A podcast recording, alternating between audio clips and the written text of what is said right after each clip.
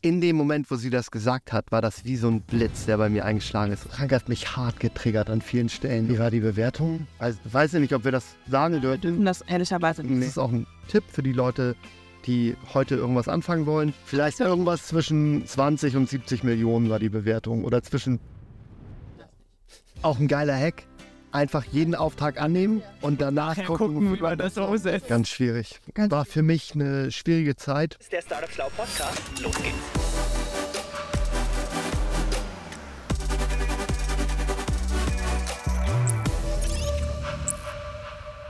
So, liebe Leute, ich sitze heute mit dem Podcast Bully im Süden von Hamburg.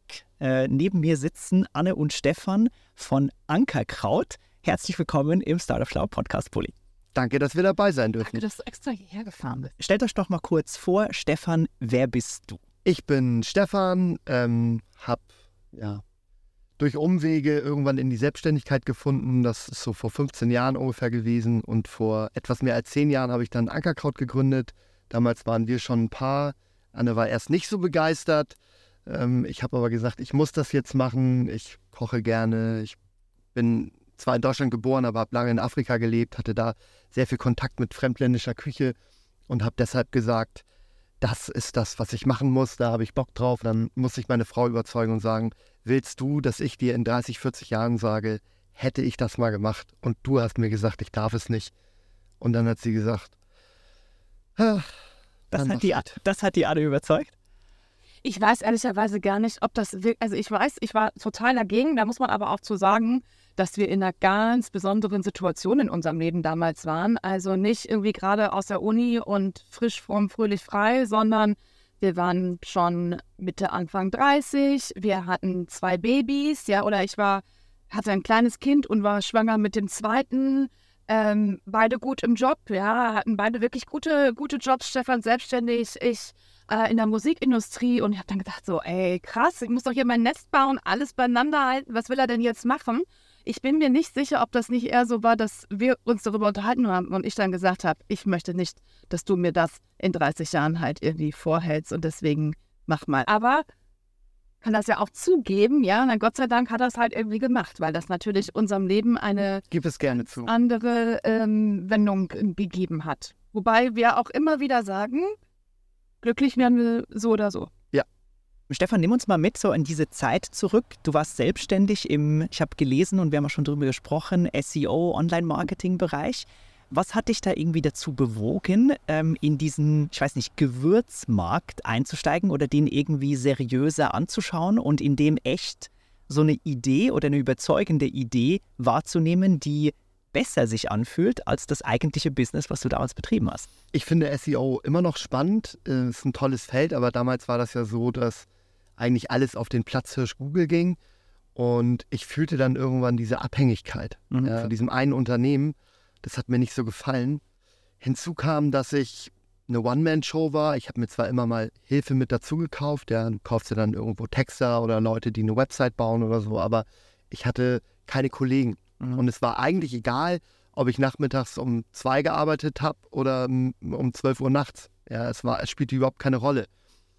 Und irgendwann hat mich das ein bisschen gestört, dass ich so dieses totale digitale Lotterleben hatte. Ja. Und ich wollte Austausch mit Menschen haben, weil ich auch jemand bin, der auch auf einer sozialen Ebene irgendwie funktionieren muss. Äh, Und das hatte ich nicht. Da war ich ein bisschen arm. Also da war zu wenig los in der Zeit. Und dann habe ich immer schon gedacht, ich möchte gerne ein Produkt machen. Mhm. Habe ich gar nicht Also genauer, Physisches? Oder? ja, habe ich gar nicht genauer spezifiziert, Mhm. aber ich möchte irgendwas machen, was man anfassen kann, wo man Ja. abends sagen kann, guck mal, das habe ich heute gemacht. Ich hatte dann immer so in Gedanken irgendwie jemand, der so ein Haus baut, ja, und der dann irgendwie nach einem halben Jahr sagt, guck mal, das Haus ist fertig und was das für ein Gefühl ist, Mhm. ja, dass du sowas geschaffen hast einfach und nicht nur Bits und Bytes irgendwo durch die Bahn schickst. Das habe ich alle dann Haben wir ganz unterschiedliche Ideen gehabt. Hatten wir unterschiedliche Ideen, haben alles so ein bisschen durchgespielt. Erzähl mal, was war da vor Gewürzen? Als oder erstes Hundespielzeug, weil wir da noch keine Kinder hatten. Also Hundebedarf, Ja. Aber ihr hattet Hunde. Wir hatten dann einen Hund. Ja. Und dann haben wir aber mal irgendwie gegoogelt, so Hundebedarf. Da kam Zoo Plus und wir so, ah ja, okay, dann Next. Äh, next. Ich habe dann als Teaser für die anderen da draußen, die sich überlegen, was sie machen sollen, ich habe dann gesehen, dass die Großhandelspreise bei den Leuten, wo wir dann die Sachen eingekauft hätten, höher waren als die Verkaufspreise auf Zoo Plus. Und da habe ich gedacht, okay, das, Scheißmarkt. das ist kein Game, da kannst du nicht rein, das ist, äh, das ist Krieg. Ja, das geht nicht. Und dann war Kind 1 unterwegs und haben wir gedacht, so, ah, was für Babys, irgendwie so ähm, Kinderspielzeug als Mhm. Beispiel. Ähm, Den Kinderwagenrüttler, der war auch super. Das wäre eine gute Idee gewesen. Gut, aber da warte mal, lass mal erstmal sagen, Kinderspielzeug. Und dann haben wir halt irgendwie gedacht, so, ey, krass, wenn, wenn da irgendwas passiert, ja. Also keine Ahnung, du hast halt irgendwie so ein Holzspielzeug, irgendwas löst sich, Kind verschluckt. Gar keinen Fall. Ja. ja. Gar keinen Fall. So, und dann hatten wir halt, da haben wir aber Ackerkraut schon gegründet. Aber das weiß ich auch noch. Inzwischen gibt es das natürlich. Aber du bist immer mit diesem Kinderwagen unterwegs, damit das Kind halt irgendwie schläft und irgendeiner läuft immer durch die Gegend oder rüttelt so. So, ey, man braucht doch so einen, Ein Rüttler. einen Rüttler. Ja, das ist doch halt einfach, das, das Ding steht neben dir und ähm, rüttelt und macht diese, diese, das, viele Leute kennen das, die Kinder wollen nicht schlafen, dann geht man halt abends nochmal eine Runde spazieren, halt irgendwie Kinderwagen oder Auto, funktioniert immer. Ähm, aber haben wir dann auch nicht gemacht, weil da war Ackerkraut schon. Tatsächlich kam diese Idee Gewürze auch wirklich von Anne, nicht von mir. Und Sie Das kann war- was. Ja, weil bei mir in der Küche, also wir sind dann zusammengezogen, sie ist zu mir gezogen, weil ich hier schon auf dem Dorf gewohnt Und habe, zwar hier. in dem nebenan in dem kleinen Haus, was von mal. 1900 ist, ähm, relativ rumpelig in und die ganze Küche stand halt voll mit irgendwelchen Gewürzen, die ich irgendwo aus der Welt mitgebracht habe und hier mal eine Tüte und da mal ein Eimerchen und das fand sie irgendwie nicht gut. Und hat sie gesagt, mach doch was, wo du dann die Gewürze quasi schon in ordentliche Gefäße machst, dann kannst du das auch gleich in der Küche so hinstellen. Hier. Dass es auch schön aussieht. Ja, es war vielleicht auch eher als Spaß gesagt, aber so wurde die Idee dann irgendwie geboren. Und in dem Moment, wo sie das gesagt hat, war das wie so ein Blitz, der bei mir eingeschlagen ist. Und ich dachte, wow, das musst du machen. Das ist genau das, was du machen willst. Das wird dir Spaß machen. Das glaubst du, dass, also ich habe auch geglaubt, dass ich das kann. Ja. Ja, und wenn du so einen Moment hast, wo du wirklich merkst, dass so ein Stern am Himmel leuchtet, dann musst du den eigentlich auch ähm, greifen und, und in Angriff nehmen. Ja, ja.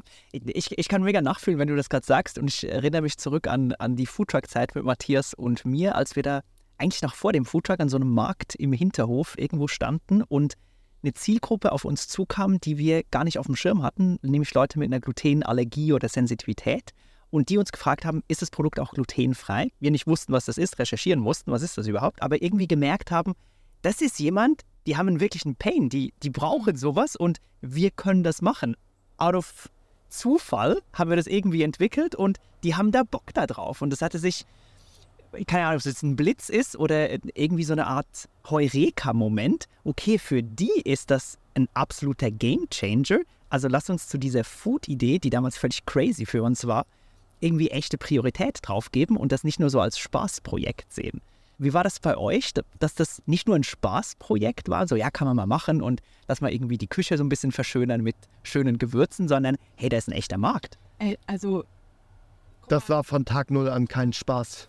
Für mich nicht. also Ich habe das ernst genommen. das war schon halt irgendwie klar, wenn, wenn wir das jetzt machen, dann gehen wir da an unser Erspartes ran. Und das war halt auch so, dass wir die ersten zwei Jahre ähm, alles Ersparte von Stefan, der ähm, sehr gut haushalten konnte, Sparsam ist. bis sparsam ist. Oder schwäbische, Ich war. ein schwäbisches Gen. Nicht wahr? Ähm, auf jeden Fall, ähm, keine Ahnung, 50.000 Euro hattest du, glaube ich, irgendwie angespart. Und diese 50.000 Euro sind halt komplett, haben Ankerkraut die ersten zwei, drei Jahre finanziert und uns hat dann ähm, das Elterngeld halt irgendwie finanziert. Also es gab einfach keine Möglichkeit, dass das ein Hobby ist und Ja. irgendwie nicht, nicht läuft. Es gab keine Möglichkeit, dass das nicht klappt. Ja. So. Und das Das ist, musste funktionieren. es musste funktionieren und das ist manchmal ja auch ganz gut. Dadurch Ja. gibst du dann nochmal ein bisschen mehr Gas. ja. Also natürlich war der Gedanke nicht von Anfang an, wie das Endziel dann halt irgendwie ist oder wie es jetzt auch gekommen ist. Also ich glaube, unsere Vorstellung von dem Ganzen war, wenn es richtig, richtig gut läuft, dann haben wir irgendwann mal fünf, sechs KollegInnen Mhm. und ähm, verkaufen die Gewürze online, aber auch hier so auf dem Land, irgendwie auf den Märkten oder in so Hofläden, irgendwie sowas, ähm, dass das dann auf einmal irgendwie so ja, anfing irgendwie zu, zu laufen und sich so entwickelt hat. Wir waren ja auch für uns kein Startup, ganz ehrlich. Unternehmen gegründet, aber Startup, so von wegen, hey, jetzt irgendwie so voll Startup, waren wir da auf einmal wirklich erst durch die Höhle der, Löwen, wo wir uns ja auch kennengelernt haben. Irgendwie da war auf einmal dieser Startup-Speech und wir so, ey, ja, krass, Startup. Ach so, ja, okay. Dann sind wir jetzt Dann wir auch, ja. ja, okay, das wird jetzt dabei. So, obwohl das da schon drei oder vier Jahre ähm, quasi so war. Aber wir Ja. haben uns dann nie so betitelt, weil wir ja hier, du siehst ja, wo wir hier sind. Wir sind ja auf dem platten Land, ähm, südlich von Hamburg. Äh, hier ist irgendwie keine Startup-Szene. Ja, und wir sind auch keine Startup-Szenen-Fan-Gänger oder irgendwie sowas. Jetzt inzwischen kennen wir uns natürlich, glaube ich, schon ziemlich gut aus. Aber das war halt irgendwie ganz anders. Wir waren halt Anne und Stefan aus Jesteburg mit zwei kleinen Kindern, einem Hund und irgendwie so, let's do it, ja. Waage, Gewürze abfüllen, verkaufen. Aber wie war das so in diesem, diesem ersten Jahr, wenn ihr sagt, so die ersten zwei Jahre habt ihr von Erspartem gelebt, ähm, habt auch irgendwie ein bisschen investiert, weil irgendwie Waage, Tüten und so weiter, das braucht ja alles Geld. Was war das so für eine Zeit, da einfach, ich weiß nicht, zu Hause oder wo habt ihr euch da eingemietet, um das zu machen? Also, Na, zu Hause ging nicht, muss man mal ganz kurz sagen, weil, also kannst mal nach da gucken, dass Kann man nicht sehen, kann man nicht sehen, hinter, Bäumen. Ja. Also wir haben in einem ziemlich alten, relativ kleinen Haus mit zwei Kindern irgendwie gewohnt und also Lebensmittelproduktion, äh, äh, it das funktioniert nicht. doesn't work, ja. So und in, Obwohl, also kleiner Teaser, äh, wir dann nach anderthalb Jahren auch in dem Haus waren. Also Stefan hat dann ein Büro gemietet in einem Gewerbe, auf einem Gewerbehof in Hamburg-Wilhelmsburg. Total unfancy, ja, Kfz-Garage. Die hatten halt ein Büro über von, ich weiß es nicht, 50 Quadratmeter, zwei Räumen. Und da fing er dann an. Und dann sind wir äh, von draußen mit der Palette Gläser rangefahren ans Fenster und haben alle Gläser einzeln reingeräumt in den 30 Quadratmeter großen Lagerraum, der gleichzeitig auch die Küche war und die Produktion. Das war halt alles super hemdsärmlich, muss man sagen. Weißt du, dass ich dann immer noch die Gewürze geholt habe von meinem Job? Hatte dann irgendwie ein Skoda-Kombi. Und dann bin ich zwischenzeitlich schon wieder arbeiten gewesen bei meinem alten Arbeitgeber. So von wegen, wir müssen irgendwie gucken, dass wir das irgendwie hinkriegen. Mit finanziell auch, dass es halt irgendwie läuft. Und bevor oder nach der Arbeit, ich weiß es gar nicht mehr. Nach der Arbeit. Nach der Arbeit bin ich dann immer beim, bei der Gewürzmühle in Hamburg vorbeigefahren. Und dann kam immer so ein relativ alter Mann und hat mir diese Gewürzsäcke da. 20, den Koffer 20 Kilo Säcke oder was? Ja. Ja, Ja. klar. Ja, wie bei uns bei Mehl auch. Die war richtig schwer, ja. ja. ja so, Mädchen, ihr müsst euch mal ein anderes Auto kaufen, so ein Bus. Und ich so, haha, wie soll man das denn ja bezahlen? Und es ist impossible. Ja. Und der Wagen war, die Sitze waren war umgeklappt, alles war voll und da saß so ein Stück auf dem Reifen oben drauf. Die, Weil das also, weil, so der, weil das Auto war. so schwer war. Ja, ja, ich weiß auch gar nicht, ob das erlaubt war. Eigentlich wahrscheinlich nicht, aber ähm, ja, es Es ging dann war, war halt so. Aber wenn man mal zurückblickt, das war schon einfach war eine richtig coole Zeit. Ne? Das, Es war eine so furchtbar anstrengende Zeit. Total, ja, ähm, weil wir wirklich auch alles mitgenommen haben, was man. Wir waren auf jeder Messe, die es halt hier im Umkreis irgendwie gab. Mein Highlight war was im Naturvölkermuseum, irgendwie so eine, ich habe keine Ahnung, was das für eine Ausstellung war. Da stand ich dann irgendwo vor so einem Inka-Regal und habe Butterbrote geschmiert mit, ähm, was auch immer, Kräuterbutter oder was wir dann da halt irgendwie verkostet haben. Und dann war man so stolz, wenn man da halt irgendwie, ich habe keine Ahnung, 300 Euro Umsatz am Abend irgendwie gemacht hat. Ja. Aber das na, da, war, da waren wir nicht stolz drauf. Wenn du 1000 Euro gemacht hast, ja. 300 Euro ist ein bisschen wenig. Aber gut, ähm, hast du ja auch erzählt, Hab- dass die erste mit- Zeit bei Litzer ja auch so war. Es war furchtbar. Die ersten Jahre, Also das so- ist wir waren am Mittagstisch, haben morgens irgendwie Öfen aus dem Keller, Zutaten, Ruf, Pipapo, sind da hingefahren, haben da alles aufgebaut, haben irgendwie, ich weiß nicht, zehn Mahlzeiten verkauft, haben nach 127,50 Euro auf dem Post-it stehen gehabt und gedacht, was machen wir hier? Also es ist ja- völlig geisteskrank. Es geht ja überhaupt nicht auf und wir haben auch nicht so die Perspektive gesehen. Wir waren irgendwo angetrieben von so einer Vision, es gibt einen großen Tiefkühlmarkt in Deutschland für Pizzen. Und es werden um die eine Milliarde Tiefkühlpizzen in Deutschland gegessen. Und wenn wir es pro, schaffen, ein pro Jahr. pro Jahr. Und wenn wir es schaffen, Was? also, Eine Milliarde? ein, mittlerweile ist es mehr. Ich, ich schätze, mittlerweile sind es so 1,2 Milliarden. Ähm, Wir essen das nie. ja, wir, wir, haben, wir haben auch nie Tiefkühl. Also ich habe keine Tiefkühlpizza zu Hause, aber wenn man sich so ein paar Statistiken anguckt und ähm, wir haben das gemacht, damals als die Idee aufkam, irgendeine gesunde Pizza auf den Markt zu bringen, haben wir so ein bisschen versucht, rational ranzugehen. Wie es halt Banker versuchen, ähm, und haben irgendwie auf Statistik geguckt, wie viele Pizzen, Tiefkühlpizzen werden da gegessen. Weil ehrlicherweise, wir wären selbst dankbare Abnehmer eines solchen Produkts gewesen, haben aber nichts dergleichen gefunden. Und dann haben wir uns dieses Tiefkühlregal angeguckt. Ich weiß noch, wir haben, wir haben einfach bei einem Edeka-Markt angerufen ähm, in Frankfurt und haben gesagt, Herr Splettstößer, wir wollen das Tiefkühlregal revolutionieren. Haben Sie Zeit? Fünf Minuten für ein Espresso. Und er hat gelacht und fand es so absurd, dass er Ja gesagt hat. gesagt, ja, dann kommt mal vorbei. Und dann meinte er, also er hat uns wirklich abgeraten, das zu machen, weil das Regal halt einfach in der Hand von äh, Nestle, Wagner und Oetker ist. Ähm, mittlerweile haben es auch ein paar andere geschafft, ähm, Gustavo Gusto und so weiter. Ähm, aber das war die Vision damals, lass uns eine gesunde TK-Pizza entwickeln. Aber das können wir nicht einfach so, weil wir haben halt nichts und irgendein großer wird sich uns nicht annehmen. Also lass das mal testen in einem Foodtruck. Wie kommt das an? Und dann hat diese Foodtruck-Reise gestartet, beziehungsweise vorher gemietete Fahrzeuge, irgendwo hinfahren, Mittagstisch, mal ein Catering. Und wir haben eigentlich kein Geld verdient. Also wir haben nicht nur kein Geld verdient, wir haben noch unfassbar viel mehr draufgelegt. Wir haben einen Kredit bekommen damals äh, von einem guten Kumpel von mir aus der Schweiz, über 80.000 Euro, der diese ganze Chose überhaupt finanziert hat, weil wir so viel Geld verbrannt haben, dadurch, dass wir alle Dummheiten gemacht haben überhaupt. Und was ich mir jetzt gerade frage, A, bei mir selber zu hören und bei euch zu hören, ist, mit dem heutigen Startup-Know-how und so dieser Bubble, äh, in der sich viele Gründer, äh, die vielleicht die Erfahrungskurve noch nicht so weit gegangen sind, bewegen, wie passt das zusammen mit diesem ganz mühsamen, nicht lohnenden Anfangsteil eines jeden Startups? Wie habt ihr da durchgehalten? Ich habe mir überhaupt keine Gedanken gemacht, lieber. Wir haben einfach nur gemacht, wir haben durchgezogen. Ist ich. halt auch von Anfang an eigentlich schon relativ gut, ne? Als das dann einmal angefangen hat zu rollen. Also man muss schon sagen, die ersten fünf Monate waren reine Entwicklungszeit. Also wo Stefan einfach Mischungen irgendwie gemacht hat, wir das hier zu Hause getestet haben. Ähm, musst du dir auch wirklich so vorstellen, Pot, äh, er rief mich an und sagt, ich habe ein Gewürz jetzt für Chili con Carne. Kauf mal ein. Mach mal Chili con Ja, genau. Also bin ich losgegangen, habe die Sachen eingekauft, Pot Chili aufgesetzt, dann haben wir den aufgeteilt in drei Pötte sozusagen. Mhm.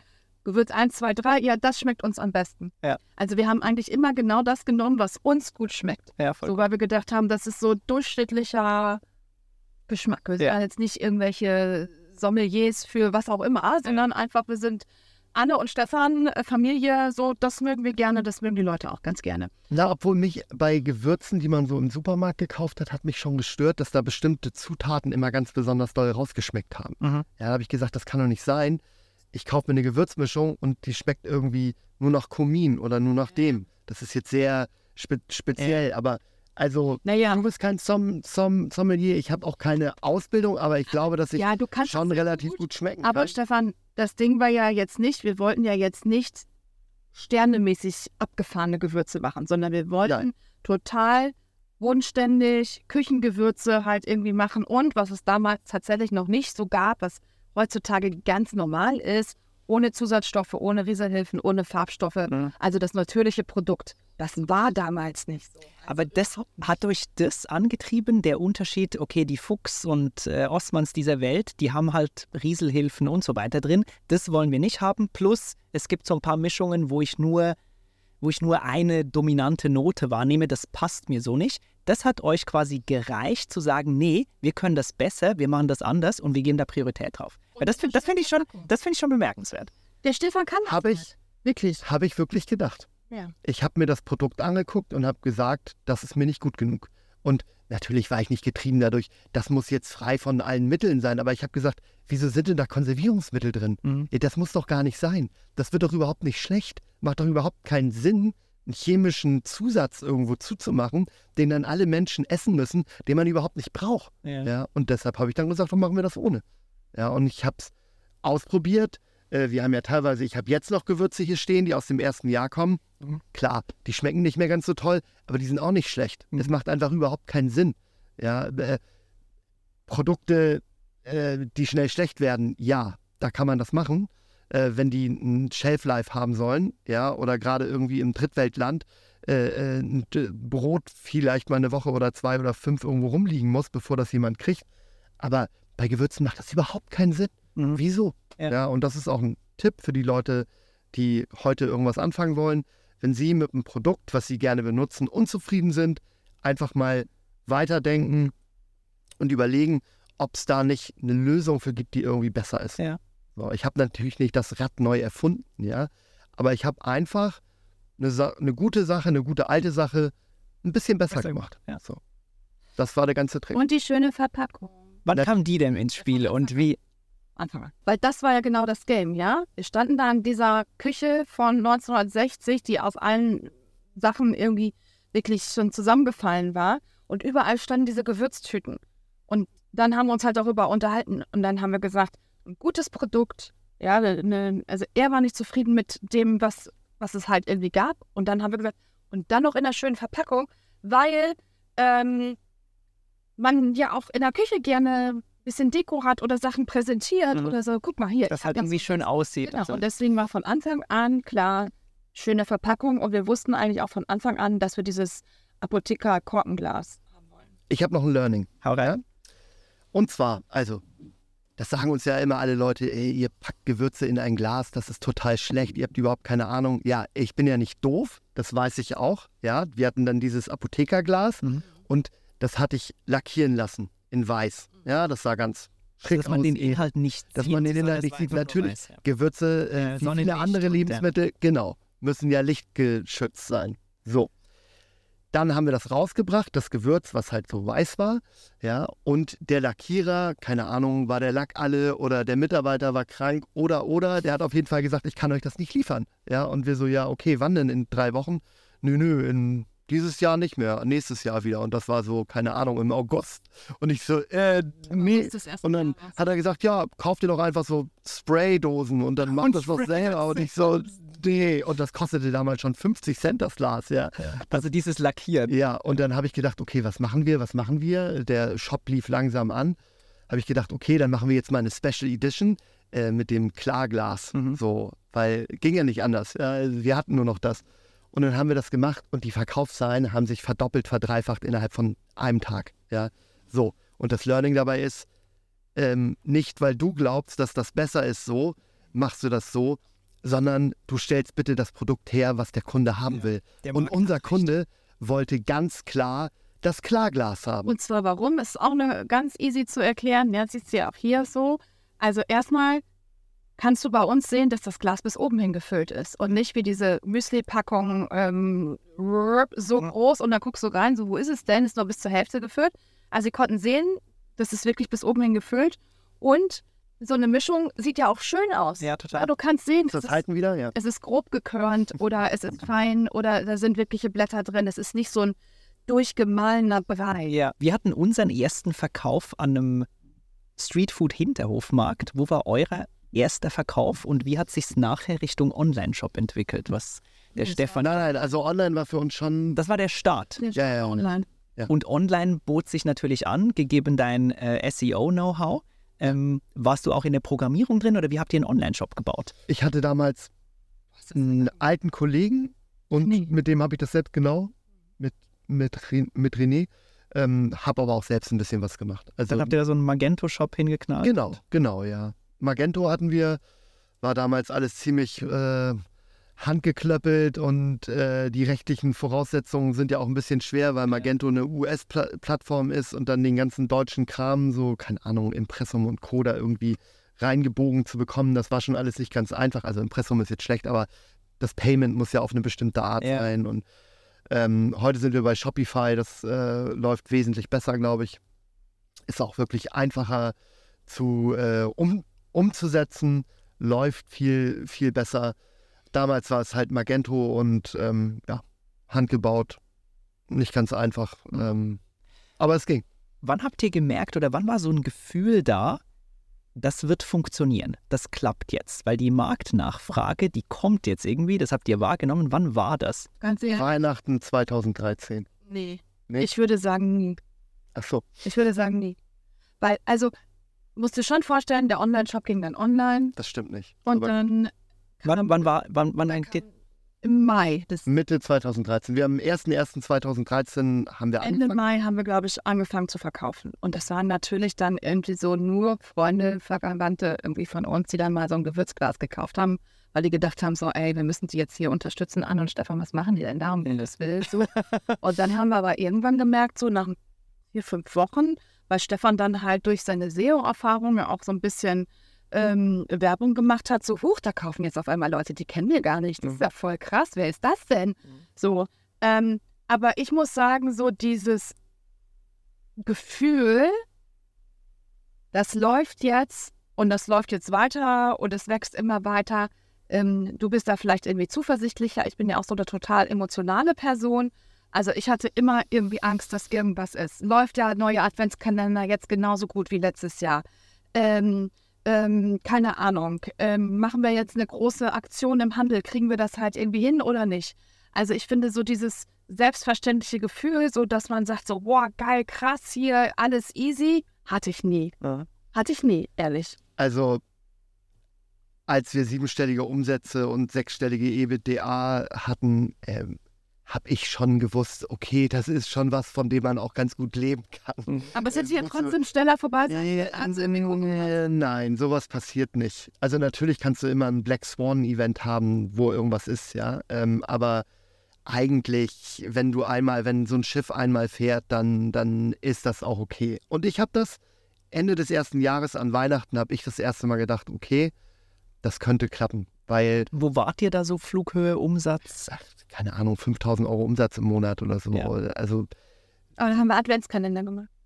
ja, 100, letzte Mal. 100 Stück. Ja, aber da haben wir das erste Mal gemerkt. dass 100 das Stück, die teuer 40 ist. Euro das Stück kosteten.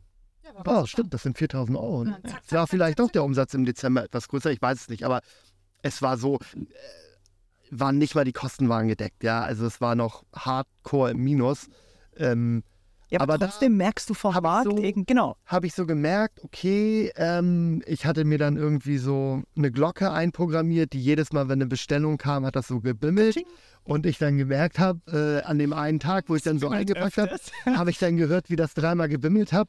Und, und das erste Mal war ich dann auch so, oh Gott, es bimmelt jetzt schon wieder. Und da habe ich gemerkt, okay, wenn dich das Bimmeln schon nervt, dann ist das richtig gut. Weil ich dachte so, Mann, ey, es ist irgendwie 11 Uhr abends, du musst jetzt mal langsam ins Bett gehen, du musst morgen früh wieder hier sein und dann wieder bing. Und ich hatte den Anspruch in den ersten zwei Jahren, das muss sofort raus. Ja, das muss frisch produziert sein. Wenn der Kunde das Glas aufmacht, muss der denken so, boah, was ist das krass, das ist ja ganz frisch. Ja. Und es muss äh, also nicht nur frisch produziert sein, sondern auch sofort rausgehen. Ja, also Anspruch war, der Kunde bestellt, ich packe das sofort ein und äh, das geht am selben oder am nächsten Tag noch in die Post Krass. und war dann oft, ich sag mal, Kunde hat um 14 Uhr bestellt oder um 15 Uhr. Ich habe das schnell abgefüllt, habe das eingepackt. Um 17 Uhr war die Post da, hat die Sachen abgeholt und das war am nächsten Morgen da. Die Leute haben gesagt, sag mal, wie macht ihr das denn? Hab ich gedacht, oh, Wie Amazon war. wir machen das einfach. Ja. Ja, aber das hat natürlich dann auch zur Folge, dann in dem Moment, wo dann doch ein paar Bestellungen mehr kamen, so zu Weihnachten. Ähm, Konntet ihr nicht mehr alleine machen. nee, ja, nee, das waren dann halt Family and Friends, ne? Ja. muss man ganz ehrlich sagen. Also doch, die erste Mitarbeiterin hatten wir dann, Melly, die Frau vom Postboten, weil der gesagt hat, ey Stefan, du brauchst hier Unterstützung. Aber die hat auch nur halbtags gearbeitet, weil die Kinder hat. Und das war dann so, unseren Sohn, der war ja dann irgendwie anderthalb, den haben wir dann bei Stefans Eltern geparkt. Und wir hatten zwei Packtische in diesem Büro. Die Ida stand im Maxi-Cosi auf, ja, jetzt kommen hier die Müttermafia nicht lange im Maxi-Cosi, die lag dann im Maxi-Cosi auf dem Tisch, ähm, hat irgendwie geschlafen Ohne Rüttler. ohne Rüttler und wir haben halt irgendwie Pakete gepackt. Und man darf das wirklich nicht vergessen. Die, so ein Paket packen, das dauert auch lange. Das ist jetzt nicht mal eben 20 Sekunden, sondern Karton aufhalten, gucken, was da rein muss. Ware, oh Gott, die Ware ist gar nicht fertig, es muss noch schnell produziert werden. Also das war schon sehr, sehr hands-on und zwar auch wirklich die ersten zwei, drei Jahre. Ähm, wir hatten dann Ostern das Jahr drauf. Warum auch immer, durch einen glücklichen Zufall kam eine große deutsche Versicherung auf uns zu und hat gesagt, sie wollen ja irgendwie so danke dir. so eine Beilage machen, so verschicken an irgendwelche Leute. Und es waren 10.000 kleine Tüten, die sie bestellt haben. Magic Glass. So, so Standbodenbeutel. Ja. ja. So, und ähm, 10.000 Stück. Und, ähm, und wir dann so natürlich jeden Auftrag halt irgendwie annehmen. Aber wie machen, Shit, wie machen wir das? wie machen wir das? Auch ein geiler Hack. Einfach jeden Auftrag annehmen und danach gucken, umsetzt. Und es Das, war dann das so, ist aber gut. dass wir Ostern des Jahres 2014 Wir haben einen relativ großen Tisch. Wir haben dann mittlerweile woanders gewohnt, also nebenan quasi. Hatten einen relativ großen Tisch und dann saßen deine Eltern, meine Eltern, wir, deine Schwester, ihr Mann. Also wir saßen alle an diesem Tisch die kompletten Ostertage. Jeder hatte so eine kleine Handwaage und haben diese Gewürze abgefüllt. Die waren dann so groß gemischt und wir haben die dann da alle ähm, abgefüllt und tagelang, aber es hat irgendwie funktioniert. Und ich glaube, das ist auch so ein bisschen ähm, unser Erfolgsrezept, dass wir, also wir hatten natürlich auch wahnsinnig viel Unterstützung von der Familie, aber dass wir ein- Ihr einfach, konntet die auch mobilisieren. oder? ja, also, auch selber einfach machen. Ne? Nicht jetzt irgendwie überlegen, wo kann ich das jetzt outsourcen oder was weiß ich was. Ist natürlich auch ein sehr dankbares Produkt f- fürs selber machen. Aber ähm, Also, aber an Ostern, das war so, dass wir gesagt haben, also wir können mit euch zusammen nur ähm, Ostern verbringen, wenn ihr uns helft. Ansonsten müssen wir jetzt arbeiten. Und das war auch richtig lustig. Ja, und dann haben wir da halt acht Stunden lang gesessen und haben Magic das in Tüten Und wenn man das heute mal einfach reflektiert. mit einem Esslöffel, weißt du, überhaupt nicht gewogen, sondern einfach rein damit. Es war natürlich ein bisschen mehr. Es war ein bisschen mehr. Am Anfang haben wir gewogen. Und dann wusste man irgendwann, du musst vier große Löffel. Löffel und dann passt's, ja. Irgendwie. Ach ja, das war. Aber das sind doch irgendwie die geilen Zeiten, an die ich auch gerne zurückdenke, auch wenn die im Moment brutal hart, sau anstrengend, wahrscheinlich auch ganz oft frustrierend waren. Aber irgendwie das, das hat sich auch bei mir so in der romantischen Rückschau mega positiv gesetzt. Ja, Da ist man ganz klar. Du, du hast einfach nur fun funktioniert, aber diese Glücksgefühle, die Ja. man in der Zeit hatte, die sind wirklich echt. Ja. ja, weil wenn es dann ein bisschen läuft und du merkst, ich strenge mich furchtbar an und es läuft ein bisschen, das, dann wirst du so belohnt mit einem Glück. Ähm, das kann man auch gar nicht jemand erklären, der das noch nicht erlebt hat. Ja. Und ich vermisse die Zeit auch ein bisschen, ja. Aber ich möchte auch nicht tauschen, weil es war schon äh, belastend und ja. Ja, dann mit anstrengend. Kind und alles zusammen, ja. Ja, und du weißt halt, du, du, du, heute rückblickend weißt du, okay, das hat geklappt, aber, aber damals hast du es nicht gewusst. ja, da hast du die Garantie nicht, dass es auch wirklich funktioniert, ja. Heute der Rückblick auf die Zeit ist romantischer, als die Zeit dann vom Gefühl wirklich war. Aber ich muss auch sagen, ähm, so eine Firma aufbauen, das ist schon ein sehr zufriedenes Gefühl, auch wenn es dann fun funktioniert. Aufgebaut zu haben. aufgebaut zu haben. Ja. Ja. das ist schon, doch, doch. Nehmt uns doch mal mit auf diese Reise des Firmaaufbauens. Heißt, Mitarbeiter müssen eingestellt werden, weil die Nachfrage irgendwie so groß wird, dass ihr es selbst mit Fam Family und Friends nicht mehr hinbekommt. Das, dann muss man Dinge abgeben, die man vorher selbst gemacht hat, die Mitarbeiter nicht genauso umsetzen, wie man es selbst gemacht hat. Wie war das bei euch? Irgendwie ehrlicherweise alles falsch gemacht, was man falsch machen kann. Wir haben einfach jeden eingestellt, der nicht bei drei auf den Bäumen war. Also wie komplette Nachbarschaft. Die hat bei euch gearbeitet. Ja, ist wirklich so. Also, nee. Ähm, also die erste Mitarbeiterin war die Frau vom Postboten. Die ist auch tatsächlich immer noch bei Ankerkraut. Geil. Äh, Melli, die wird uns begleiten bis zum St. Nimmerleinstag. Super lieb und fleißig. Ja. Und dann da oben, ähm, da wohnt eine Familie und die haben eine Tochter gehabt. Diese Tochter hat einen Freund. Da waren die so, wie alt waren die? 16 oder 17? Kurz vorm Abi. Und ähm, der hat dann irgendwann, äh, braucht ihr Hilfe? Und wir so, äh, ja, das war dann der Kevin. Dann hat der Kevin gesagt, ja, soll ich noch mal einen Kumpel mitbringen? Ja, bitte, wie heißt der denn? Ja, Hauke. So, Kevin und Hauke haben als Schüleraushilfen bei uns angefangen und sind jetzt beide Bereichsleiter bei Ankerkraut. Immer noch. Immer noch die höchste Position, die man unterhalb der Geschäftsführung halt irgendwie haben kann, mit sehr viel Verantwortung.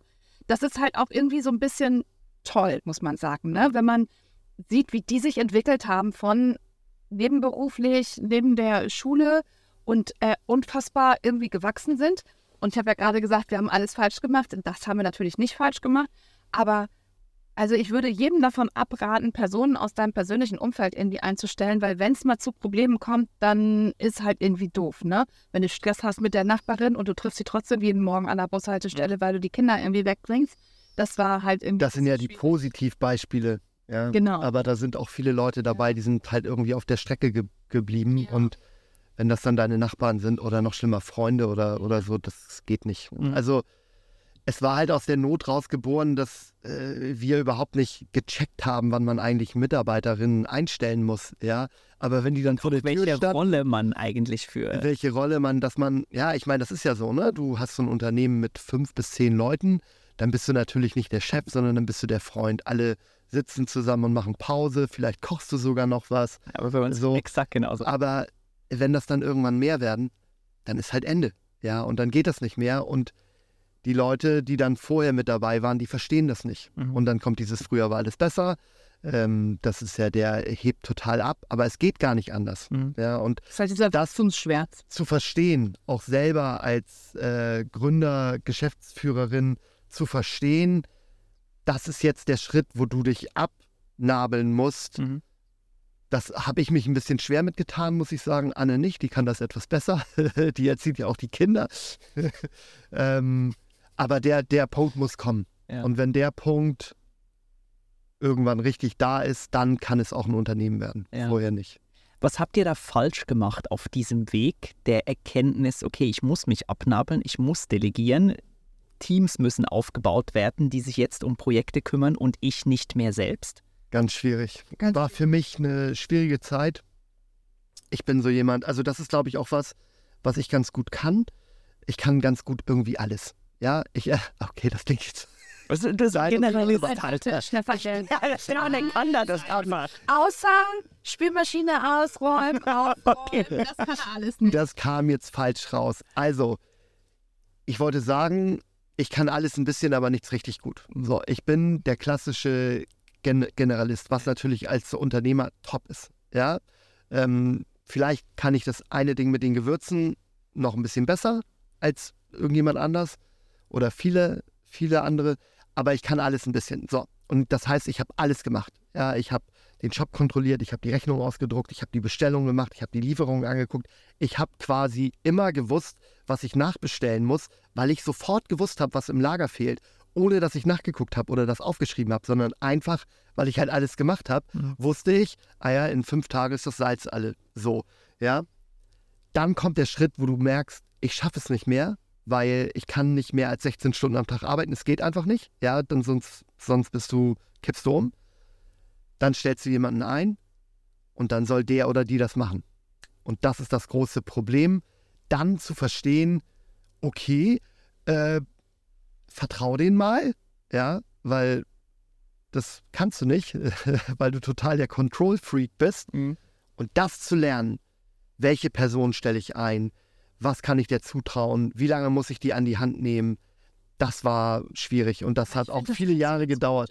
Ja, aber es hat gedauert. Irgendwann, irgendwann habe ich das so pervers perversioniert, ja, dass ich nichts mehr selber gemacht habe, sondern dass ich nur noch gesagt habe, Das das machst du, das machst du, das machst du und das machst du. Und dann habe ich irgendwann gemerkt, okay, äh, das reicht jetzt. Ja, du, du, du darfst auch noch selber ein bisschen arbeiten.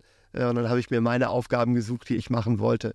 Aber Ich glaube, man muss halt vor allen Dingen da irgendwie akzeptieren, dass Menschen unterschiedlich sind und man nicht den Anspruch hat, derjenige, der jetzt vielleicht was von dir übernimmt, dass er das genauso machen muss, wie du das gemacht hättest, Ja. sondern dass er seinen eigenen Weg halt irgendwie äh, findet. Und das ist ja auch ganz gut. Wir wollten ja nicht kleine äh, Stefan-Klone halt irgendwie haben, sondern es sollen ja schon eher persönliche äh, Erfahrungen und ähm, Sichtweisen und ähm, man muss da natürlich auch lernen und das ist von Anfang an für uns eine, ein- wichtig auch gewesen. Es gibt auch tatsächlich Leute, die Dinge besser können als wir, ganz klar. Also ich glaube, wir sind richtig gut da drin, so oder was, was gut gelaufen ist, war diese Anfangszeit, über die wir jetzt ja auch schon viel gesprochen haben. So dieses von null auf, keine Ahnung, die ersten drei, vier Jahre, dieses Rennen, ja, Mhm. wie auf einem Laufband, super schnell. Wir haben echt einen, einen langen Sprint halt irgendwie hingelegt. Und dann muss man akzeptieren, dass es natürlich Leute gibt in einem anderen Wachstumsstadium, die einfach Dinge besser können Mhm. als man selber. Was Das- für Dinge? Ganz viel, vielleicht auch um Wachstum ähm, weiter zu fördern, das Ganze zu professionalisieren.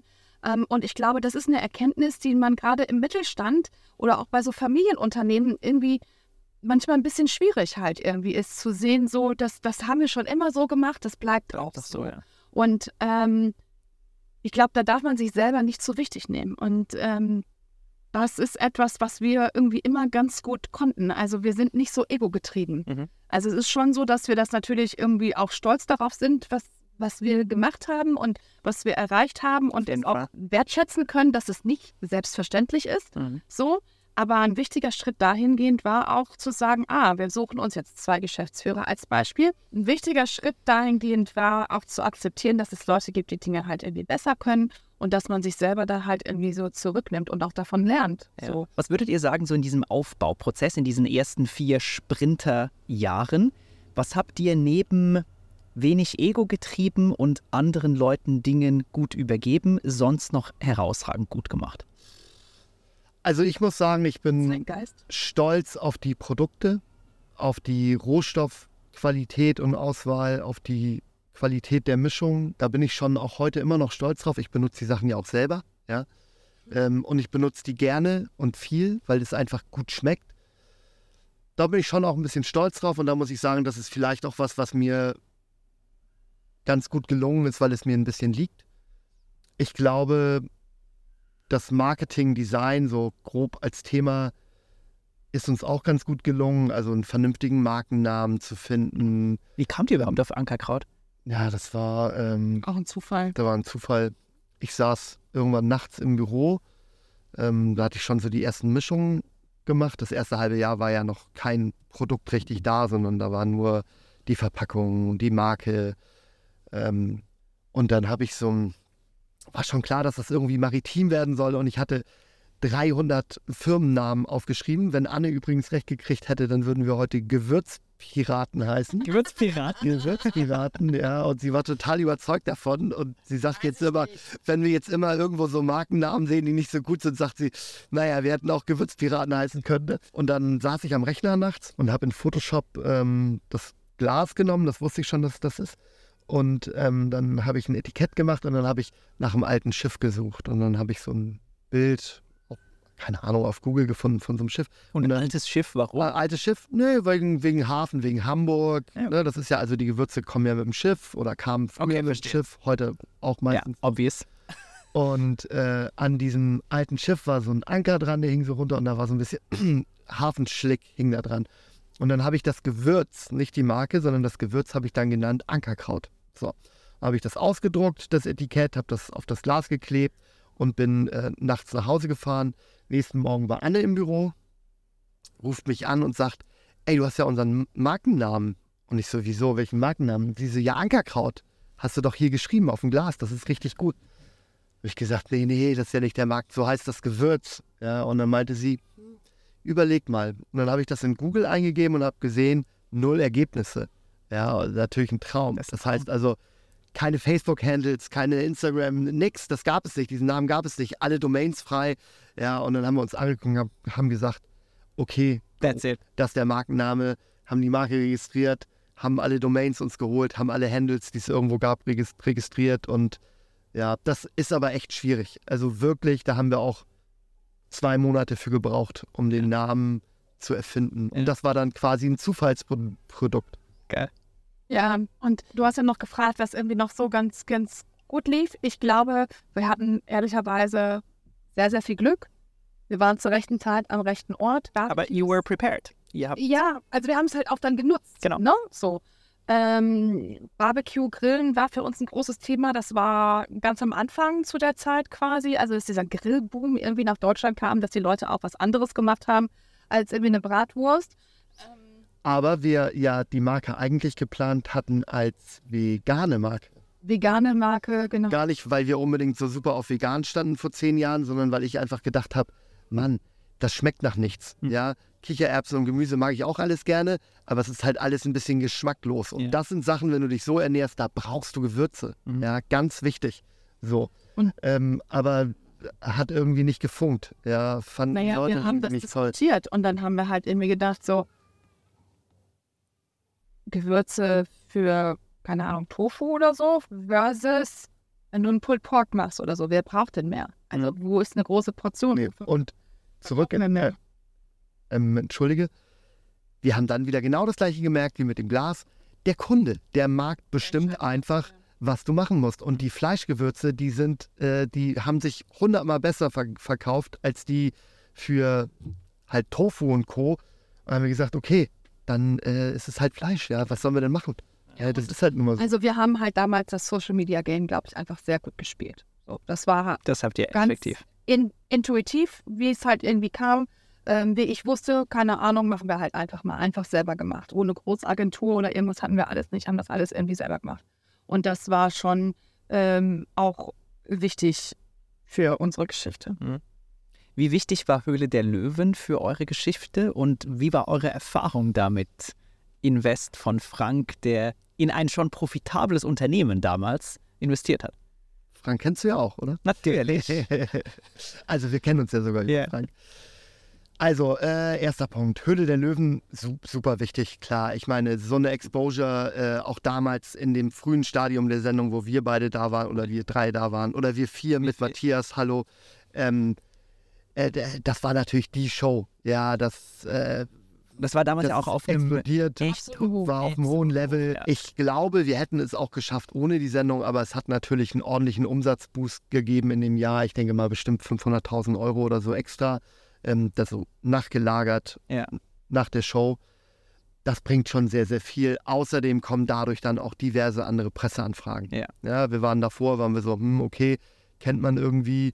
Ähm, aber danach äh, hat uns eigentlich jeder irgendwie gekannt. Hat da jeder schon mal, also von den jüngeren Leuten, die sowas konsumieren, die haben alle gewusst, ah, okay, das war ja im Fernsehen. So. Ja.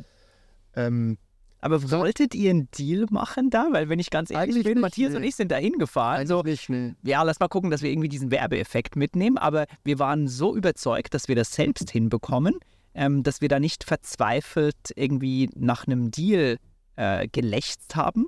Aber wir haben in der Sendung gemerkt, so in diesem Frage-Antwort-Spiel, boah, die sind schon sausmart und die kennen echt viele Leute und das könnte das Unternehmenswachstum wirklich beflügeln und sind dann so rausgelaufen, da durch dieses, äh, durch diesen Käfig und haben gedacht, ich glaube, wir müssen es doch machen.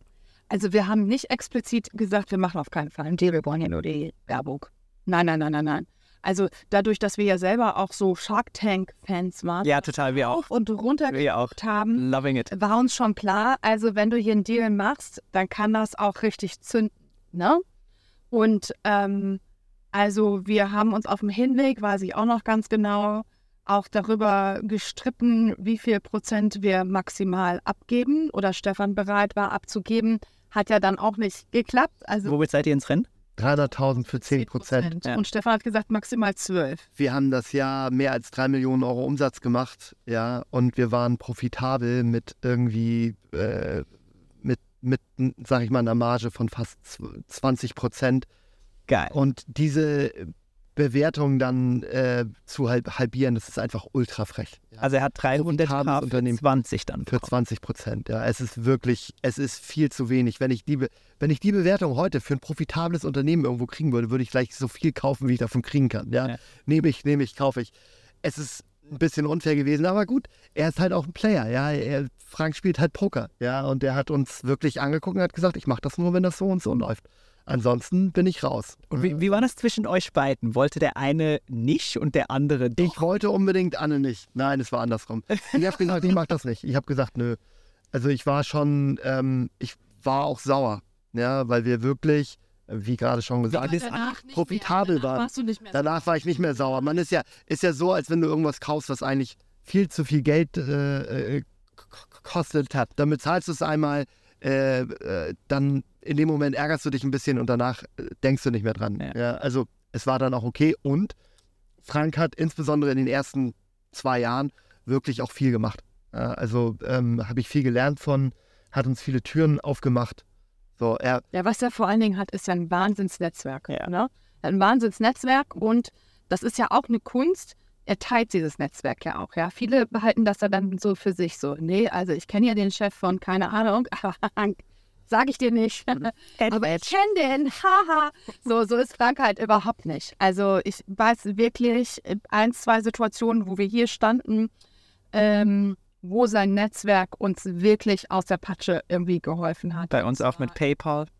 PayPal, PayPal, DHL. Ähm, ich habe auf einem Event von Te Telekom den, den und Amazon. Amazon-Chef irgendwie kennengelernt. Ne? Und dann meinte Frank so, ja, tausch doch mal Kontakte aus. Und ich so, haben Sie eine Karte? Also nein, ich habe keine Karte, aber ich gebe dir jetzt meine E-Mail-Adresse. Und der hat mir innerhalb von einem Tag irgendwie zurückgeschrieben. Der Amazon Deutschland, Österreich, Schwe- Schweiz-Chef damals, der ist es jetzt, glaube ich, nicht mehr. Ne? Ey, und natürlich öffnete das eine Tür. So, und das ist halt Frank. Und Was meinst halt du, was der Ansprechpartner, den du bei Amazon hast, was der sagt, wenn der eine Mail von dem Da ging's um super Amazon. Ihr seid ja schon mal cool, wenn ihr einen Ansprechpartner bei Amazon habt. Die haben ja ein System gebaut, dass du gar keinen Ansprechpartner bekommst. Also der, der, der fand das damals nicht so toll und man darf halt auch nicht vergessen, also wir werden diese Frage auch oft bekommen, die oft gestellt, wie läuft es mit Frank? Man darf halt auch nicht vergessen, Frank ist ja nicht nur Frank, sondern da ist auch noch ein Team dahinter. Ja. Ne? Und ähm, zum Beispiel der Alex aus seinem Team, ja, den wir auch wirklich lieben, äh, Der hat in den ersten. Jahren, hat Ja. ersten Jahren viel, was viel er für uns gemacht hat. Der war wochenlang bei uns und hat uns geholfen, den Shop äh, zu bauen und Mhm. stabil zu halten. Oder auch Marc, ja, Marc ähm, jetzt zum Exit hin, was der gemacht hat mit uns, was der persönliche Opfer gebracht hat, das sieht kein Mensch. Er war mit seiner Familie im Urlaub in Südfrankreich und ist für einen Pitch, den wir hier hatten, von Südfrankreich die Nacht durchgefahren bis nach Travemünde, um bei einem Meeting dabei zu sein. Mhm. Irgendwie so. Ähm, und Für eine Industrieholding aus Schweden. das, ja, und das sind einfach auch Sachen, die wir nicht vergessen und die die auch nicht vergessen. Die haben ja auch alle Bock darauf. Ja, und das ist schon auch etwas, der Kontakt zu Frank, der ist halt eher so spärlich, der ist da. Aber gerade Marc, den würde ich schon auch irgendwie als, als Freund von uns irgendwie äh, bezeichnen, weil wir so viele Dinge irgendwie erlebt haben, Ja. komplett um dieses Freigeist-Team halt irgendwie drumherum. Das war schon auch toll. Frank hat mich hart getriggert an vielen Stellen. Oh Mann, ey, Diskussion um Lohn, weißt du, da hast du, keine Ahnung was, 5 Millionen Euro Umsatz in der Bude, ja, und verdienst irgendwie 4000 Euro, äh, was natürlich auch Geld ist, aber ja, was überhaupt gar nicht angemessen ist eigentlich. Und dann sagt er natürlich so, kein Gründer verdient so viel Geld wie du. Und ich denke, oh, also kann man ja heute sagen, das stimmte, glaube ich, auch nicht. Nee, es stimmt auch nicht, aber es war bei uns auch die Diskussion. Wir waren bei dreieinhalbtausend, nee, wir hatten uns ganz am Anfang haben wir uns 1200 Euro ausbezahlt, dann kam dieser Deal, pipapo. Ähm, und dann meint, meinte er auch so als Anchor im Gespräch, ja, dreieinhalbtausend, damit könnt ihr herrlich leben. Fünf Sterne Urlaub, pipapo. Und wir so, what? Das war, Was für eine Welt lebst du? Genau, in, in welcher Welt? So, Frank, der, äh, I don't know, nicht weiß, was Produkte im Supermarkt äh, kosten, weil er selten einkaufen geht. Ja, anyway. Also es war, es waren ähnliche Lohndiskussionen, die wir damals auch geführt Aber haben. wir hatten ein knallhartes Argument, nämlich, dass wir beide den ganzen Tag lang arbeiten, Ja. wir Geld brauchen für irgendeine Hilfe, die uns Ja. im Haushalt hilft. Äh, das geht einfach gar nicht anders. Ja. wenn zwei Vollzeit als Gründerinnen arbeiten, ey, das geht einfach nicht. Dann brauchst du jemanden, der dir den Rücken irgendwie aufräumt. Das ist Aufräumen. Wir drücken auf, denn das ist gar nicht Äh, frei. ja, Rücken frei hält, meinte ich. Äh, die Bude auf. Also nochmal, Höhle der Löwen. Ich glaube, wir haben halt auch bei Höhle der Löwen eine ganz besondere Geschichte und wir sind auch sehr dankbar dafür. Ne? Es ist ja auch so, ähm, dass wir sehr viele Wiederbesuche hatten, also bis hin zum, zum Schluss sozusagen. Und dann waren wir ja auch als ähm, GastinvestorInnen äh, da. Gast Löwen, Löwinnen. Gast Löwen, Löwen, das ist natürlich schon auch total. Hallo, Herr Maschmeyer, da sind wir jetzt. Ich finde Carsten übrigens super. Ja. Der ist so ein bisschen schroff. Ich habe ein bisschen gebraucht, aber als wir dann jetzt das letzte Mal da waren, Musst du äh, erzählen? ob das da war der, da war der Also, richtig nett. Er war zu uns, also gerade zu mir auch, also vielleicht äh, blonde große Frau und so, ne? Äh, Marker, Marker vielleicht. Vorsicht, mein Freund. Nein, aber der war so anders, als ich ihn mir hätte vorstellen können. Ja. Wir haben auch die Erfahrung gemacht, oder ich kann es nur für mich sprechen, ähm, der ist saucool im 1 zu 1. Ja. Ähm, und er hat enorm vieles. Ich finde das sau bewundernswert, weil das ist ein Typ, der könnte, wenn er es wollen würde, auf der eigenen Insel chillen und sich einfach nur gut gehen lassen. Aber der lebt und arbeitet dafür, ähm, dass es seinen Beteiligungen so gut wie möglich geht und fliegt da aus der ganzen Weltgeschichte irgendwo für einen Workshop nach Hannover, ähm, zu dem er all seine Beteiligungen einlädt und um uns irgendwie in Vertriebsthemen zu schulen und kommt dann einzeln zu uns und das müsst ihr so und so machen und ich habe die Erfahrung gemacht XY ähm, und das fand ich sehr, sehr, sehr bewundernswert und fand das, fand das richtig, richtig cool von ihm, weil ich ihn im, in der Höhle der Löwen als auch im Fernsehen, ich hatte vorher nicht wirklich eine Wahrnehmung von ihm, weil ich bin in der Schweiz aufgewachsen und ich kenne die ganze äh, AWD-Geschichte nur aus Erzählungen. Ich hatte so ein bisschen ein distanziertes Gefühl, ähm, aber das ist gar nicht, oder hatte ich gar nicht, nachher im 1 zu 1 Austausch mit ihm. Und bei Frank also Frank fand ich eine enorm coole Socke. Äh, wenn ich da vergleiche, äh, beide Investoren kamen zu irgendwelchen Fernsehdrehs zu uns in die Produktion. Da kam, Frank mit seinem Rucksack. da kam halt wirklich Frank mit seinem Rucksack Ja, und ein Hemd am Bügel. Genau. Und Waschmeier ist halt im Maybach angefahren äh, mit einer Entourage von irgendwie fünf Leuten. Ja, ja, ja. Krass. Ist, das, das, das ist halt so. Ja, das, äh, das war super, super witzig. Und die, die beiden haben sich auch super gut verstanden und ähm, ja, haben uns beide in, in der jeweiligen Phase damals unfassbar viel gebraucht. Genauso wie bei euch ähm, Alex im Online-Shop unterstützt hat. Genau hier war das, war das gleiche Spiel. Krasse Architektur gebaut, um diesen Anfrage, äh, um diesem Ansturm irgendwie gerecht zu werden. Marc, der uns mega unterstützt hat, ähm, der äh, bei Freigeist den ganzen Finance-Legal-Teil verantwortet. Richtig smarter Typ, super guter Mensch, sehr, sehr hilfsbereit und war Oh, unfassbar, so wohl, gern. unfassbar wohlwollend mit uns.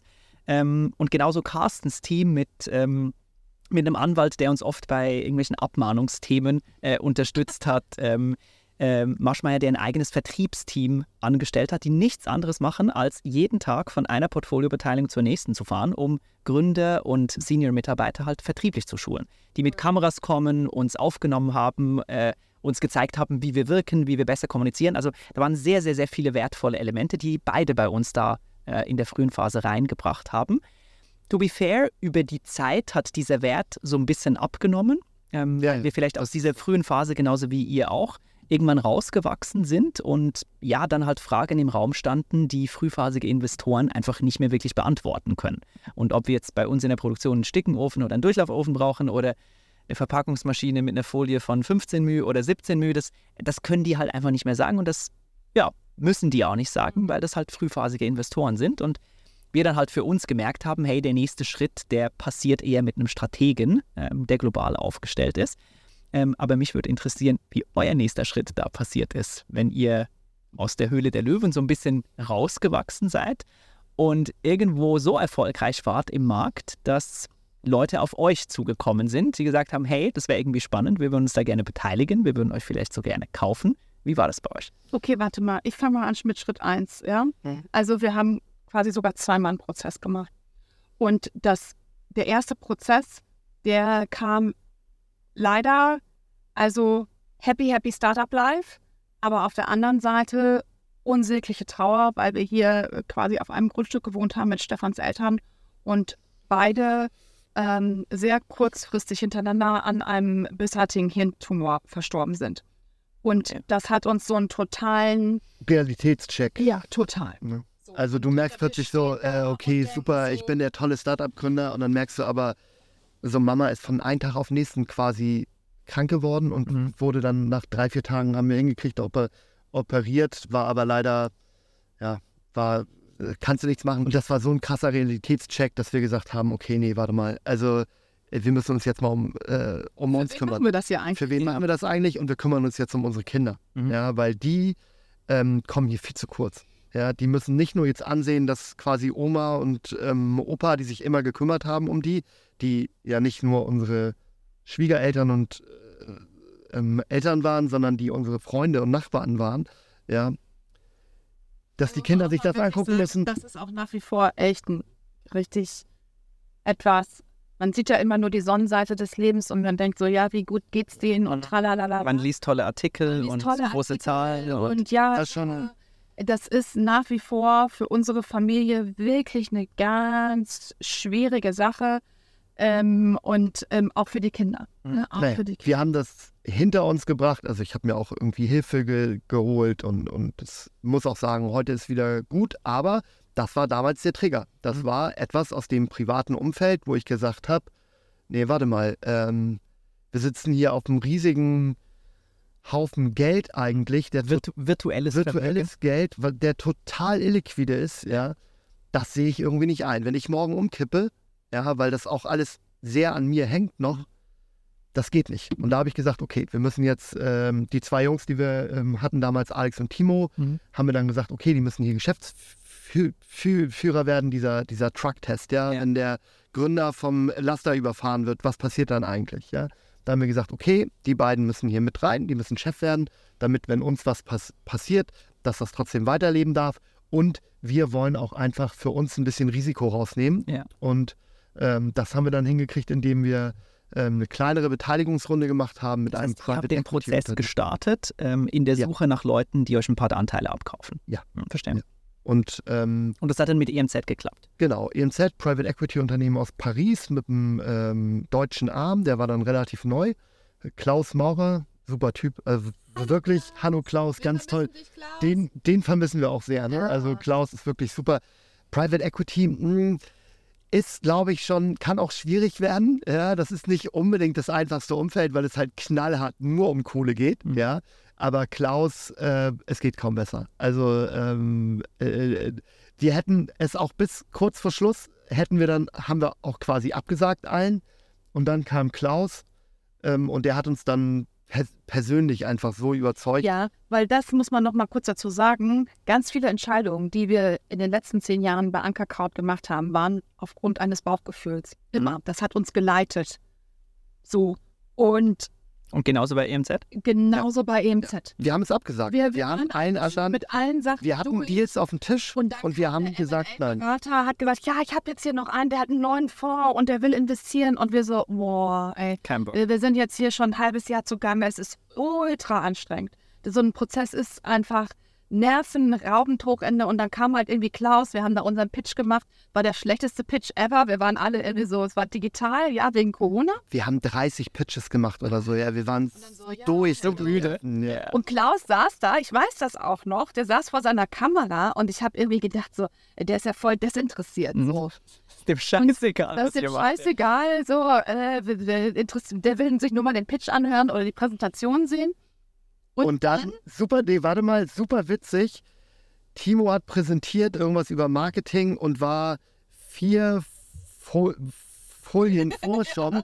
Und dann sagt er, ja, wie ihr hier auf dem Bild sehen könnt. Und dann sagt Klaus, welches Bild denn? Bei mir ist nur Text. Und dann sagt Timo, ja, wo genau sind sie denn? Und so hat er so vorgelesen, sagt er, ja, äh, das war vor 30 Minuten. Ich glaube, da ist was stehen geblieben. Und Klaus hat danach gesagt, Top-Pitch, ihr seid super. Der hat quasi sofort ein Angebot gemacht. Und das war ein Angebot, wo wir es, was wir überhaupt nicht verstanden haben, was echt ein innovativer Weg war. Und ähm, wir uns dann getroffen haben und dann auch gemerkt haben, das funktioniert auch persönlich. Mhm. Und wir haben uns auch mit anderen getroffen. Und da hat man dann halt irgendwie so gemerkt, so. Das Gute an dem Deal war, wenig Anteile, wir bleiben in der Mehrheit, also wir haben mehr als 50 Pro- Prozent noch ähm, gehebelt mit dem Bankkredit, das macht ja Private Equity gerne ähm, und das, das war einfach zu gut, um wahr zu sein. Ja. Ja. wir haben gesagt, das ist ja, das ist ja der Wahnsinn. Mhm. Das geht so und dann war der Typ auch noch so nett und dann haben wir gesagt, okay, das machen wir. Und dann Könnt ihr da ein paar Zahlen verraten? Flughöhe, was kam da raus? Vielleicht irgendwas, irgendwas zwischen 20 und 70 Millionen war die Bewertung oder zwischen Also, es, war, ja, also es, es war war- eine, es war eine schöne es Summe, war eine die schöne sich dann, Summe. die Ja, sich dann auch wirklich realisiert hat. Also es war ja, ja. wenn Es- ich so in Startup zurückdenke, hat man, wie du es vorhin anklingen hast lassen, ist ja sehr viel virtuell. Ähm, und das war jetzt so der erste Moment, wo sich wirklich was Großes realisiert hat. Wir haben ja auch nie viel Lohn gekriegt. Danke, Frank. das Geld muss im Unternehmen bleiben, Leute. Das geht nicht anders hier. Ihr seid, da seid ihr Startup-Gründer oder also, also wir haben nie was ausgeschüttet. Wir haben nie was ausgeschüttet und wir haben auch an uns jetzt, äh, sage ich mal so monatlich, nicht zu viel Geld ausgeschüttet. Also das war schon, äh, nee, das war das erste Mal, dass ich in meinem Leben, also davor, die 50.000 Euro oder 40 waren das, glaube ich, damals, die hatte ich ja wirklich mühsam angespart. Aber das war das erste Mal und dann gab es auch siebenstelliges Geld Ja, ähm, netto aufs Konto. Das war schon, ähm, geil. boah, das war schon krass. Ja, hast du angeguckt und hast gedacht, Mann, ey, Und dann waren wir so, boah, krass, das war's jetzt irgendwie so. Cool, Klaus ist an Bord mit seinem Kollegen Guntram, der übrigens auch super cool ist. Das machen wir jetzt, das lassen wir jetzt die nächsten fünf Jahre so weiterlaufen und dann gucken wir mal weiter. Und dann hat sich alles verändert. wir wollten einfach so weitermachen. Wir wollten so weitermachen und dann waren wir, also wir wollten ein Jahr. Und es lief ja gut. lief es gut, lief es gut, lief super, ja. also ich, es lief super. Also und Also zeitliche Einordnung, der Verkauf war 2020 und Genau. dann lief es super gut weiter. super gut weiter. Man muss auch sagen, Ankerkraut hat genau in diese Corona-Schere Ja, reingegriffen. Ne? Alle kochen zu Hause, wollten sich was gönnen. Also das war ein totaler Wachstumsboost ohne Ende. Und aufgrund unserer persönlichen Geschichte, dass wir hier auf einem Grundstück mit Stefans Eltern und hier negative Vibes haben, gesagt, wir müssen weg, wir müssen weg. und haben gesagt, wir machen ein Jahr Mallorca. Und dann war die Situation wie folgt. Wir haben einen ähm, Jeep und Stefan und unsere zwei Geschäftsführer haben gesagt, wir fahren den Jeep nach Mallorca zu unserer Wohnung da in der Anlage oder im Reihenhaus, wo wir da was gemietet haben. Und dann waren die drei Jungs unterwegs und saßen auf der Terrasse dann. Nach 24 Stunden waren die angekommen und haben mich angerufen und haben gesagt, boah, Anne, wir müssen dir was erzählen. Nicht zu viele Details geben jetzt. Auf jeden Fall haben wir dann eine Information am Telefon gekriegt, wo wir gedacht haben, Dass ein Mist. großes Nahrungsmittel produzierendes Unternehmen interessiert ist. nee, nicht ganz so, dass ein anderes gewürzproduzierendes Unternehmen äh, etwas Verkau- machen will. Ah, verstehe. Ja. Und dann haben wir gesagt, okay, warte mal, nee, äh, da müssen wir äh, jetzt mal drüber nachdenken. Ähm, wieso machen die das? Was, an was für einem Punkt ist der Markt gerade? Und da war noch nicht klar, dass es hier ähm, Inflation, Russlandkrieg und so weiter gibt. Ähm, und dann haben wir uns das gut überlegt. Und Klau Klaus, hat, Klaus hat gesagt, macht nichts.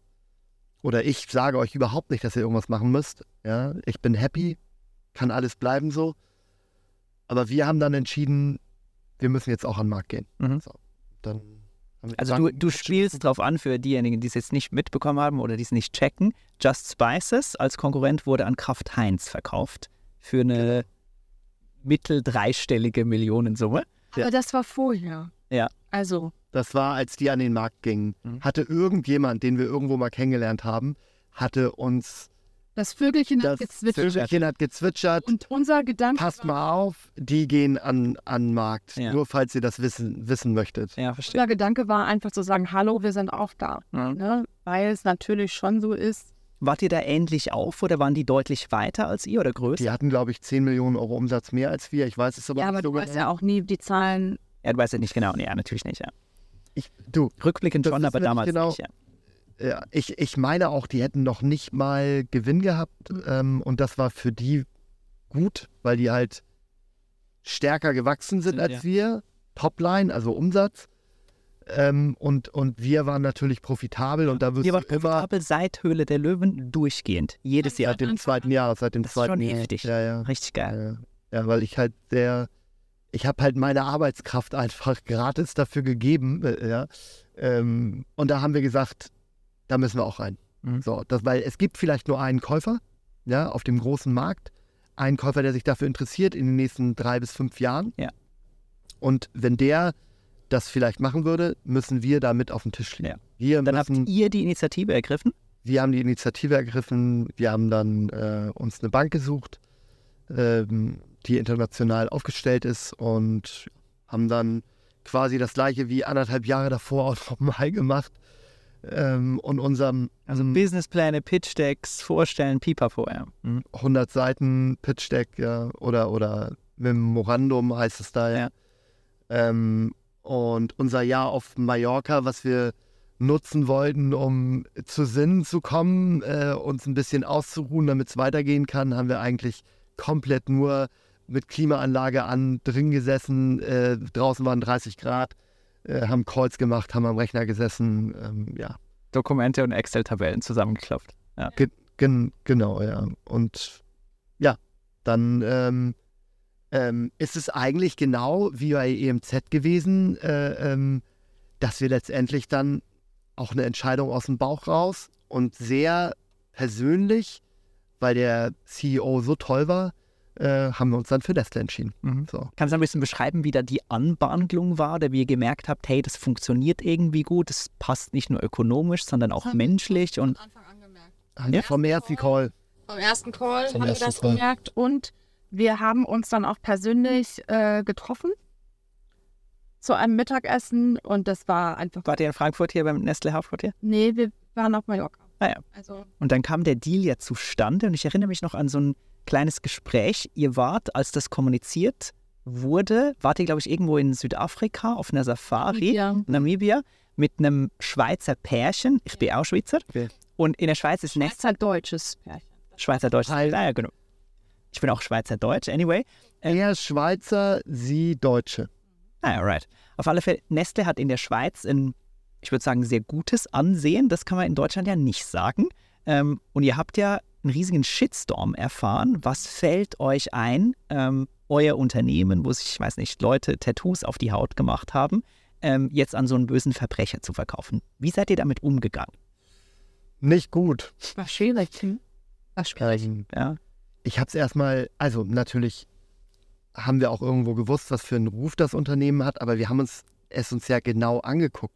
Ja, und wir haben uns auch die ganzen anderen Läden an. Wir haben die ja auch alle kennengelernt. Ja, wir haben mit, ich sage jetzt nicht, also nicht Namen, aber wirklich versprochen, äh, wir haben mit zehn anderen Unternehmen aus dem Space in dieser Größe haben wir gesprochen. Mhm. Ja, ähm, und haben uns dann diverse Sachen angeguckt, auch so Hintergrundinformationen, ja, ähm, diese ganze ESG-Sachen. Ja, wenn du guckst, Nestle ist all in diesen Fonds drin. Wenn du mit Bankern sprichst, welche Nahrungsmittelaktie sie, sie ähm, empfehlen, Mhm. da fällt Nestle immer. Ja, es ist einfach ein Top-Unternehmen, Mhm. top geführt. Ja, Und die tragen alle T-Shirts, Stefan. ja, Mann, ich wollte es nicht sagen. Ja, bei den ersten Meeting haben da alle T-Shirts an. Das ist Und, wirklich und so Hemd und äh. Bluse und schick. Ja, natürlich. Pass auf, komm jetzt nicht wieder. Ja, Du nicht. kommst immer in diese Leier, dass du dann Ja, dass du das will ich gar nicht. verteidigen musst. Ja, wir haben die Entscheidung getroffen und ich finde die immer noch richtig und ich würde das auch immer wieder machen. Ja, Ähm, natürlich ist es einfach richtig scheiße, wenn man einen Shitstorm kriegt. Ja. Ganz, ganz, ganz ehrlich. Ja. So. Und weil das auch so persönlich vor wird. allem, Ja. wenn das. Also, ich habe ja vorhin schon gesagt, wir sind emotional. Und wenn dir persönlich nach Leib und Leben getrachtet wird, Ja. also dass irgendwelche Leute schreiben, ähm, seht mal zu, dass wir euch jetzt nicht im Dunkeln auf der Straße treffen oder die sollten keine Kinder mehr kriegen, so schlimme Menschen sind die Oh oder was auch immer. Ähm, okay, geht vielleicht ein bisschen halt irgendwie so zu weit. Ähm, aber das ist jetzt ein Jahr her, man muss das auch mal irgendwie reflektieren. Dinge beruhigen sich.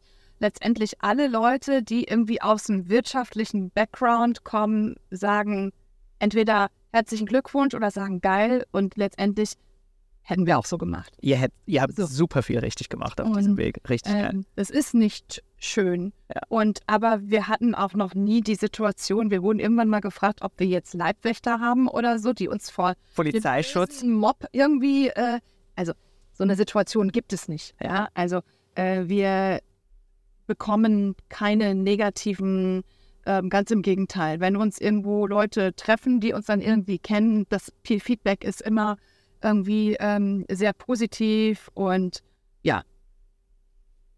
N- Naja, und wir leben auch irgendwie nicht den Lifestyle mit ganz kleinen Ausnahmen, die ich jetzt nicht neu, genauer erläutern will. Tina hier. Äh, ja.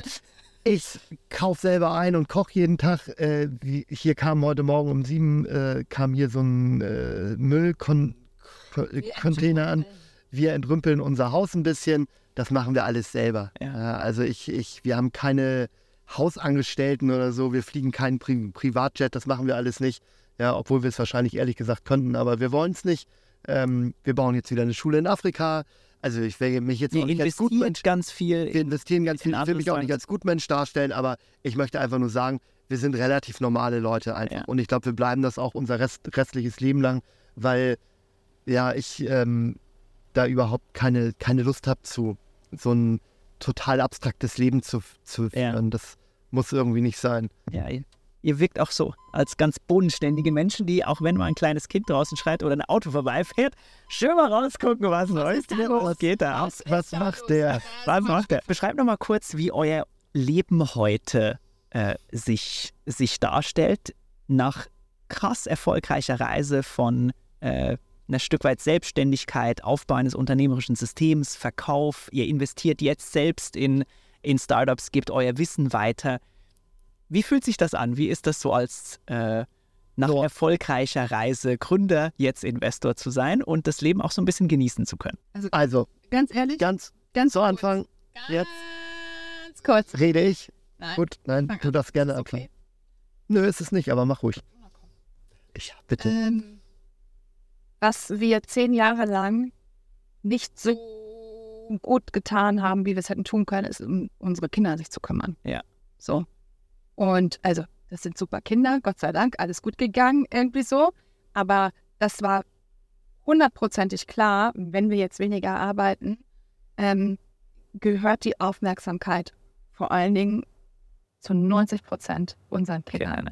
Sich darum zu kümmern, dass die gute Menschen werden, dass sie glücklich sind, dass sie ähm, Gut in der Schule sind, gut in der Schule ein bisschen sind, Sport machen. Äh, genau, einfach so, was, was man halt als Eltern irgendwie so, so tun muss. Und das heißt, die Hauptaufgabe gerade für mich ist jetzt, eine gute Mama zu sein und auch Mhm. gerne Mama zu sein. Ähm, das Arbeitsmäßige, du, wir ähm, entfernen uns Stück für Stück mehr von Ankerkraut. Wir haben da zwar immer noch unsere Aufgaben. Ich habe so ein bisschen Produktionsaufgaben, also jetzt nicht äh, das Abfüllen, aber die neue Produkt äh, oder neue Produktreihen, da bin ich, bin ich äh, sehr drin. Du bist immer noch in deinen Marketing-Themen, Adventskalender machst du viel.